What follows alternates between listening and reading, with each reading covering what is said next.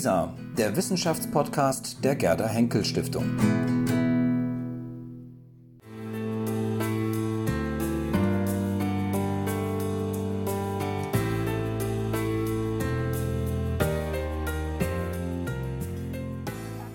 Thank you so much for your very inspirational opening there. And I think there were some very key, strong messages.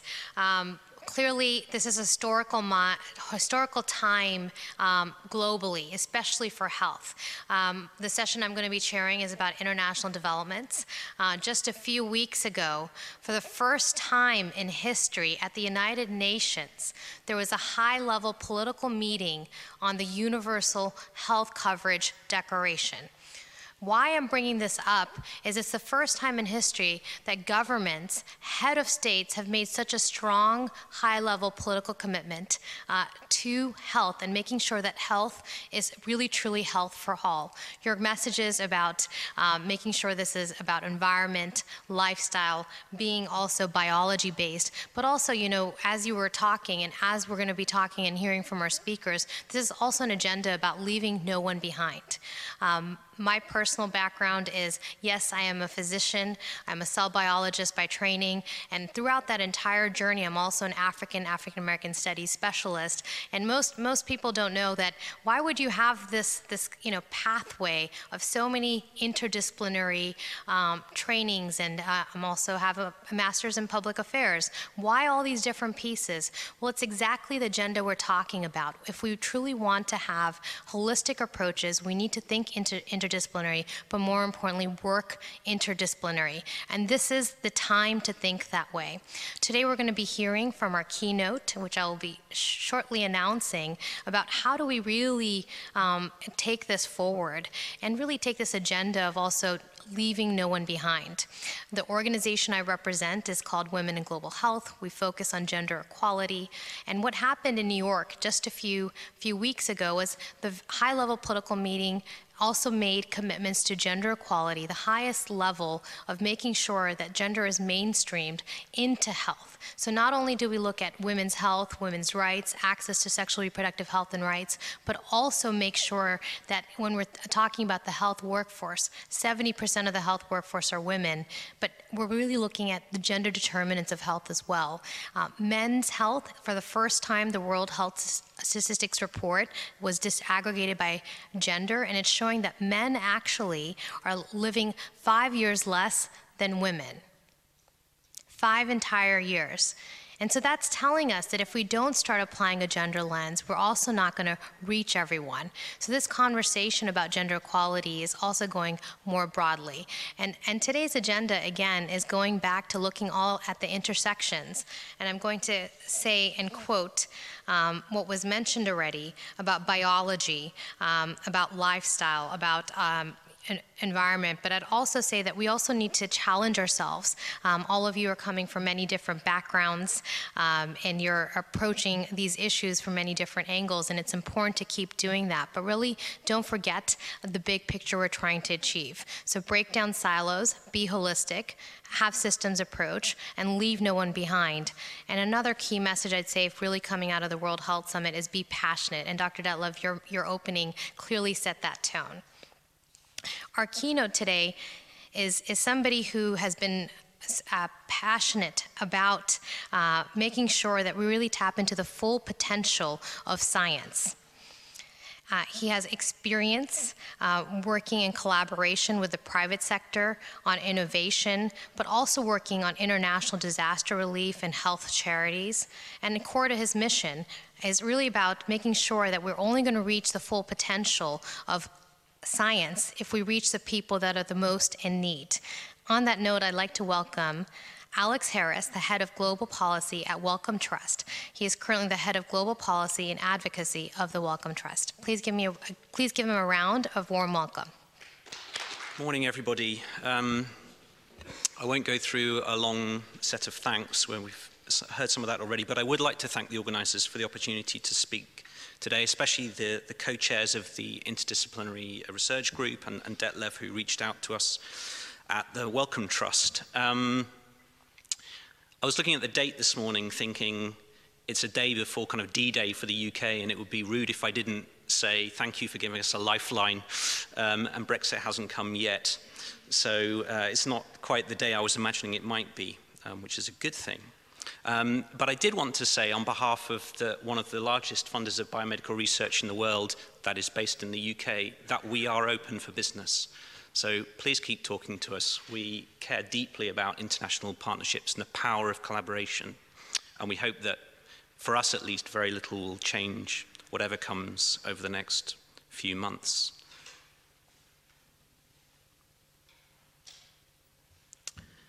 So it's a pleasure to be here. A fantastic um, setting has already been said in an institution with a rich and important history. And I guess as somebody who's not a scientist, um, perhaps a political scientist, um, I'm going to say a few controversial things in my speech, but I, I want to be careful that we don't measure people's worth by prizes. And yet, I also want to recognize how impressive it is the number of Nobel Prize winners who have had an uh, input and helped to shape the work of this uh, institution.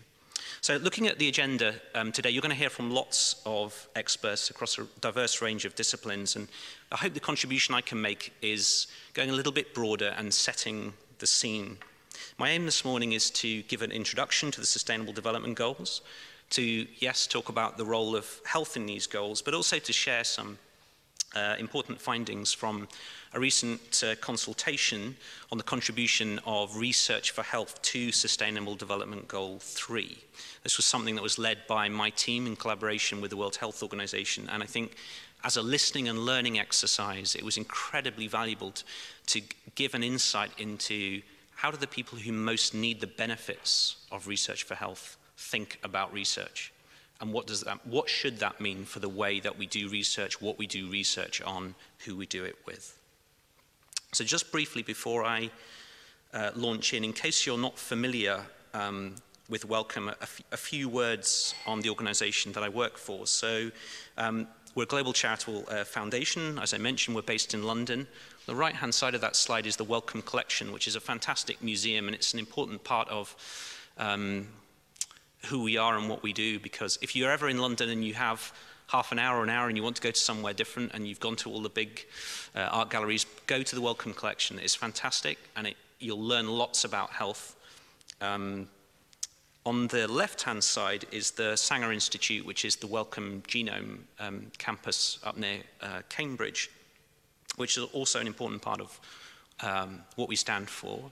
But Caroline uh, Schmutter, who's here in the audience, is, our, is our, the first um, head of our Berlin office. And Berlin is, uh, is the first place that we've launched an international kind of permanent presence. And I think that's really significant. So I want to echo uh, comments already made about the importance of Germany's increasing confidence and role on the international stage in uh, global health. Although Wellcome is incredibly well known, I hope, for funding the best um, biomedical research, um, we actually work across the social sciences as well because we understand the value of and the increasing need for insights across disciplines, and I'm sure that may be a message that's echoed th um, throughout uh, today. We were established um, 80 years ago, and today we're spending about 1 billion uh, euros a year tackling the greatest health challenges that we face. So some of those things include um, planetary health, has already been mentioned, so the link between our own health and the health of the environment around us. Mental health, which is, seems to be having its moment um, in terms of increasing awareness about the value of mental as well as physical well-being. Uh, we also work very closely on infections that are resistant to the drugs that we currently have, otherwise known as AMR. And we're a big uh, investor in vaccine development. And the way that we do this is typically working on large-scale initiatives and through partnerships, which is SDG 17, just so that you don't forget. Um, but we do this by directly supporting thousands of scientists in more than 70 countries around the world at all stages from discovery to implementation. And particularly, we're very driven by developing the research leaders of tomorrow. So my first question, I guess, is um, why would an organization like Wellcome, with a long track record of funding research for health, and particularly biomedical research, be interested in the Sustainable Development Goals?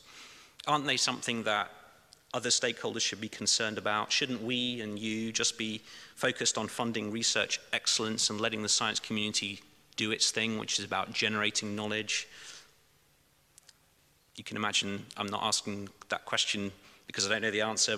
I think the answer is no. The research can't be done in a bubble, in a vacuum, so to speak. Can't be done. It is not done in isolation. It won't. Research won't have the impact we want it to unless we try hard to understand what the international community is working on together and where can we fit in. More than ever, I think it's crucial that science, especially the kind of collaborative, cross-border, multidisciplinary approach, remains relevant and takes its cues from what's happening outside of science.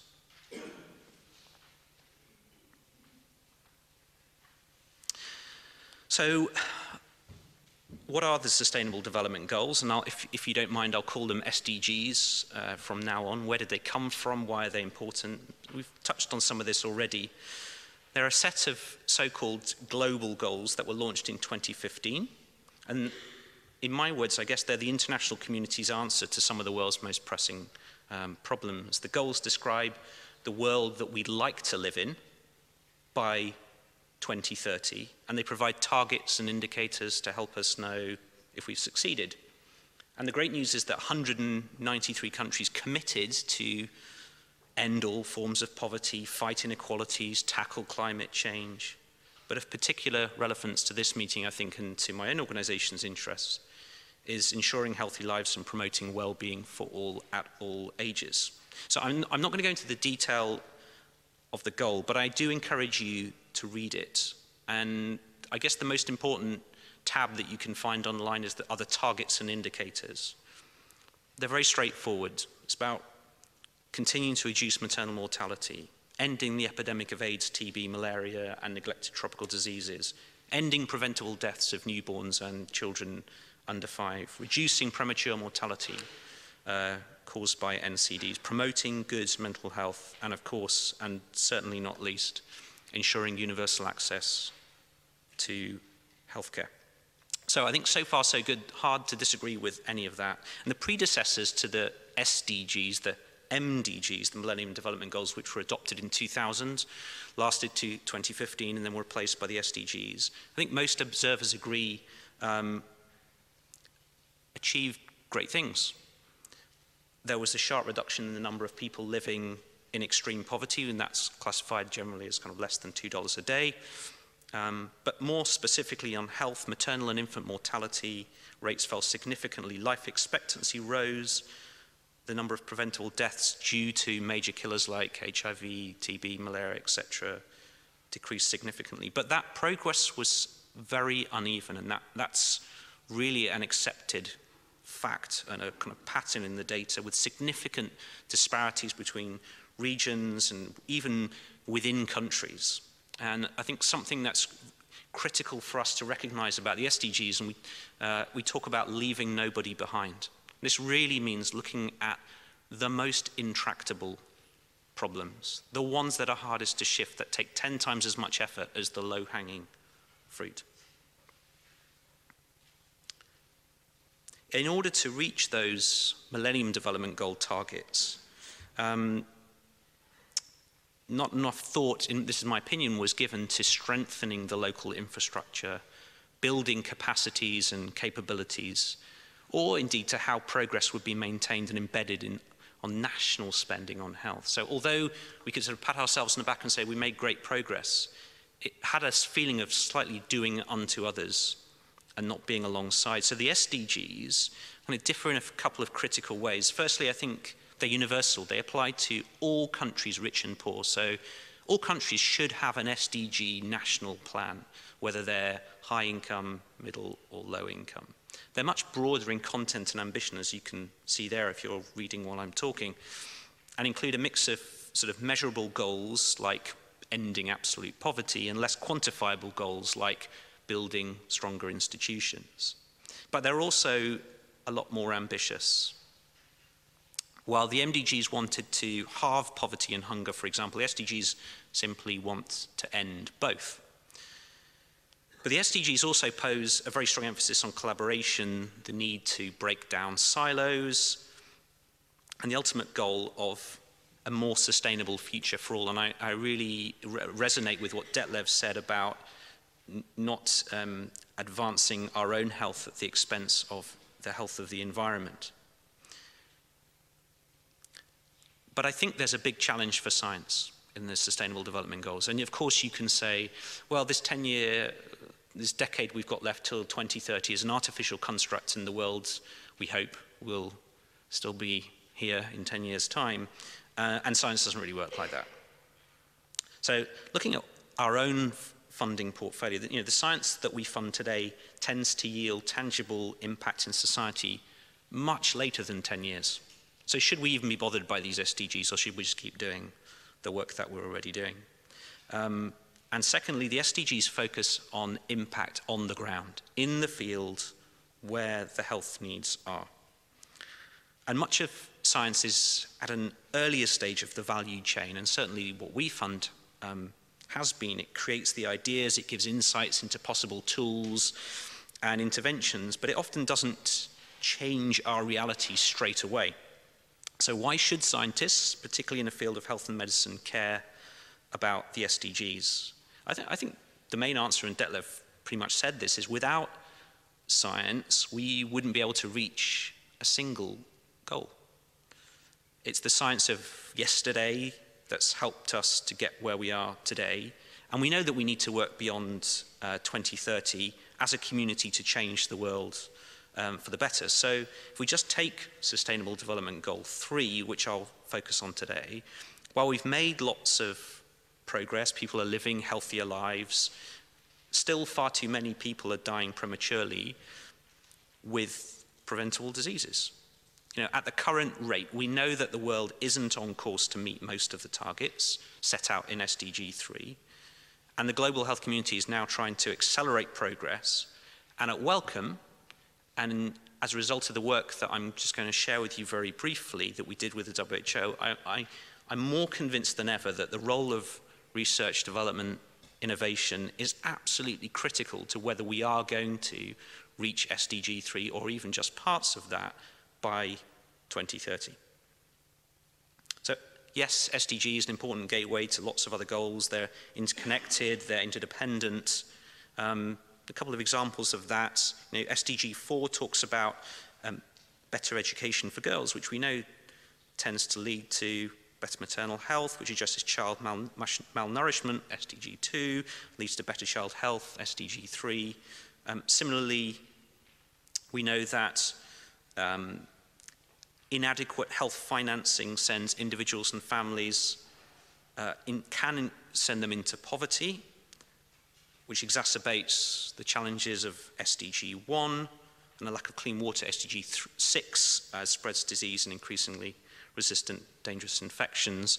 And we know, and I'm just going to put it out there, that corruption, which links to SDG 16, makes access to health services, medication, and so much more of health care much more difficult for the vulnerable.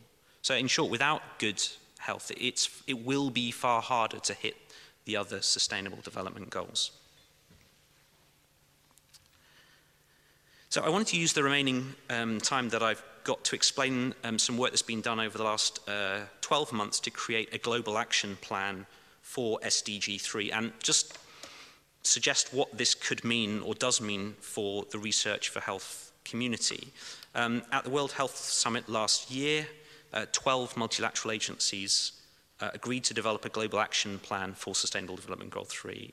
And this came as a result of knowing that we're not on track. And, and I just keep reiterating that because there's no good thinking we're seeing some of the numbers and the data look promising and coming down. We're not on track. And we only have 10 years left, which is not a long time. And during the, this is a picture of the trustee um, uh, council chamber at the UN. Chancellor Merkel leading very much from the front with uh, Prime Minister Solberg and the President of Ghana wrote a letter to Tedros and said, we know we're not on track. What are you do, going to do about this?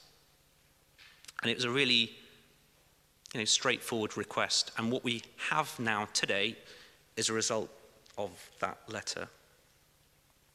Organizations like the Global Fund and Gavi have now formally adopted that global action plan and Wellcome has supported it. And essentially, the clue is in the name. It's a plan, it's not a report, it's not a commission, it's not a high level panel. It's a plan, a roadmap for how academia, private sector, civil society, governments, philanthropy can get behind a concerted and aligned effort to meet Sustainable Development Goal 3 on time. The plan touches on different aspects of health, but I think what's really critical about this plan is it, it identifies seven areas which it, it believes will accelerate progress. And the great news for many of you in this audience and for this meeting is that research and development is firmly one of those seven themes. So although we, ha- we only have 10 years left we know that research takes a long time, there is nevertheless a very strong belief that research has a critical role to play. So I want to touch on some of the findings of the work that we did and what that challenges us to think about in the research community. So we worked together with WHO for around nine months, and our exam question was how can research and innovation accelerate progress? And we, we spent a lot of time asking very simple questions, but importantly, listening very hard. And the responses that we got were really challenging, but ultimately, I think, encouraging in terms of where we got to. So we talked to researchers, we talked to research institutes, we talked to ministries of health in high, middle, low income countries, we talked to civil society, we talked to the private sector, we talked to government funders, we talked to our peers in the philanthropic um, sector. Um, many people were skeptical about why, not these people, but outside of those groups, about why research and innovation should be included in a global plan. And there's a big tussle about is it relevant enough? Should we keep it in there? Many people were nervous about speaking up and talking about what they see as the problems with the way research is done uh, around the world and how they really want things to work. Many people were angry about the way research is funded and controlled and commissioned and directed by the global north. But many people were also very hopeful that with some bold changes, we can ensure that research makes a very positive contribution to SDG 3.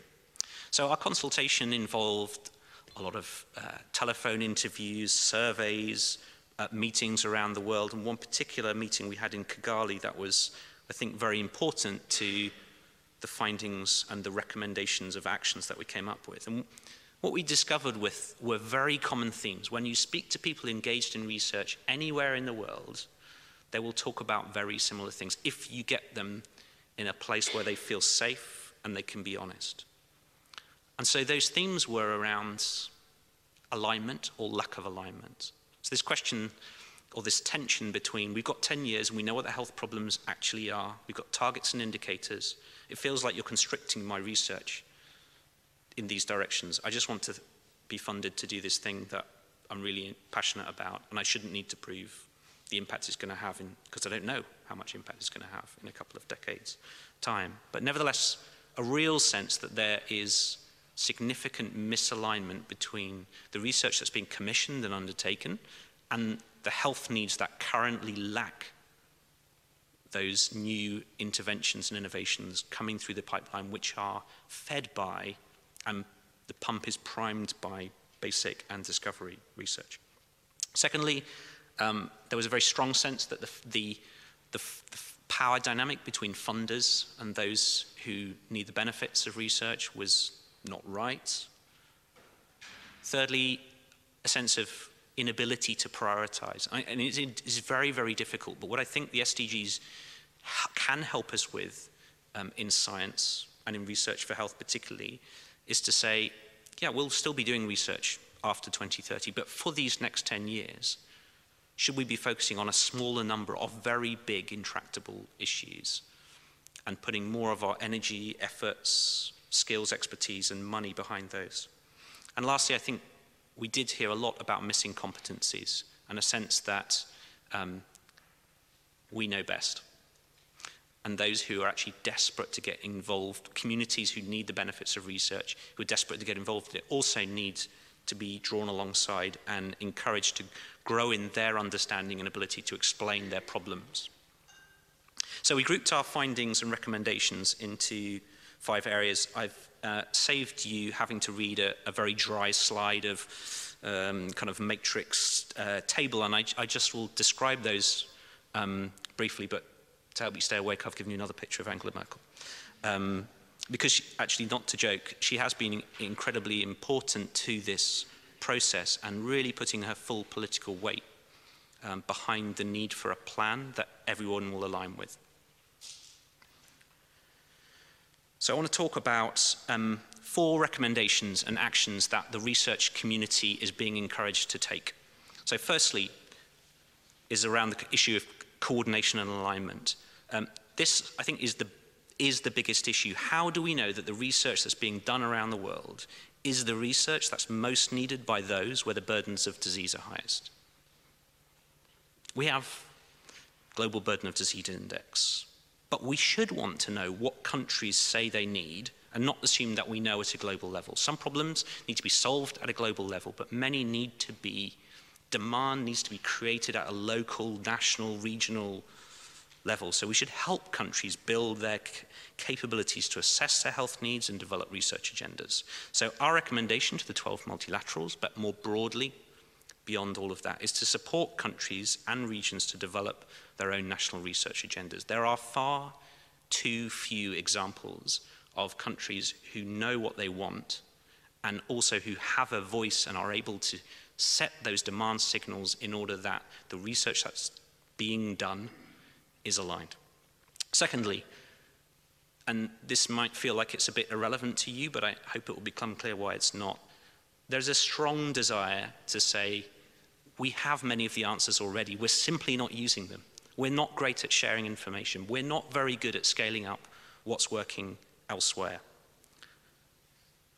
So that means doing more implementation research and understanding why the discoveries and the products that we're developing and marketing are not actually being taken up. So our recommendation is that the, these 12 signatories to this plan and everybody else will support countries to curate a list of innovations ready for scale up that will act as a first port of call when countries want to know how to cost effectively start using the benefits of research. Uh, thirdly, I'm just looking at time, so I'll attempt to speed up. We're almost there. Um, the access to the benefits and outputs affordably available to all, leaving nobody behind. So we're going to work on developing uh, a set of principles for funders. And lastly, and I left them, I think the most, the thing that's going to shift things the most, which I want you to be um, aware of and engage me and Wellcome and other organizations like us in, is what um, Jeremy Farrar, our CEO, calls shifting the center of gravity, which is about this power dynamic. It's about how we commission the research. It's about where it's done. It's about whether communities get a say in the co-creation and the co-commissioning of research. We know that the, the holy grail, the end goal, apart from the SDGs, is that this dependency on research from the north is broken. That we build the competencies and capabilities and, and increase the levels of scientific endeavor and excellence in Africa, in Southeast Asia, in Latin America. But to do that, we need to incentivize more domestic spending on research for health. And to do that, we need to change the way we spend our money. And so Wellcome is doing that, and we're trialing that, and we're stretching ourselves. So we set up the India Alliance 10 years ago with the Indian government and said, we'll put in 80 million. And they put in 80 million. And together we've tried to build uh, a more sustainable infrastructure and research ecosystem. And we just renewed recently for another five years. And the Indian government doubled their commitment. So it's now two to one investment from the Indian government to us, and eventually we'll then pull out, having built up that political will and a national momentum to invest in research. And that should be the goal of a lot of research that's meeting health needs in countries where the burdens of disease is highest. So this global action plan is going to report back uh, every year on the progress. And these kind of gatherings are incredibly important because we can transparently discuss the strategies, the policies, the things that we should be working on to make sure that we stay on a good path to achieving uh, the SDGs. So whether it's this road that I'm describing to 2030 or beyond, Wellcome is very committed to supporting science that reaches these global goals. And I hope in some way I might have caused you to think about how the work you're doing or you're interested in could make a contribution to. Thank you.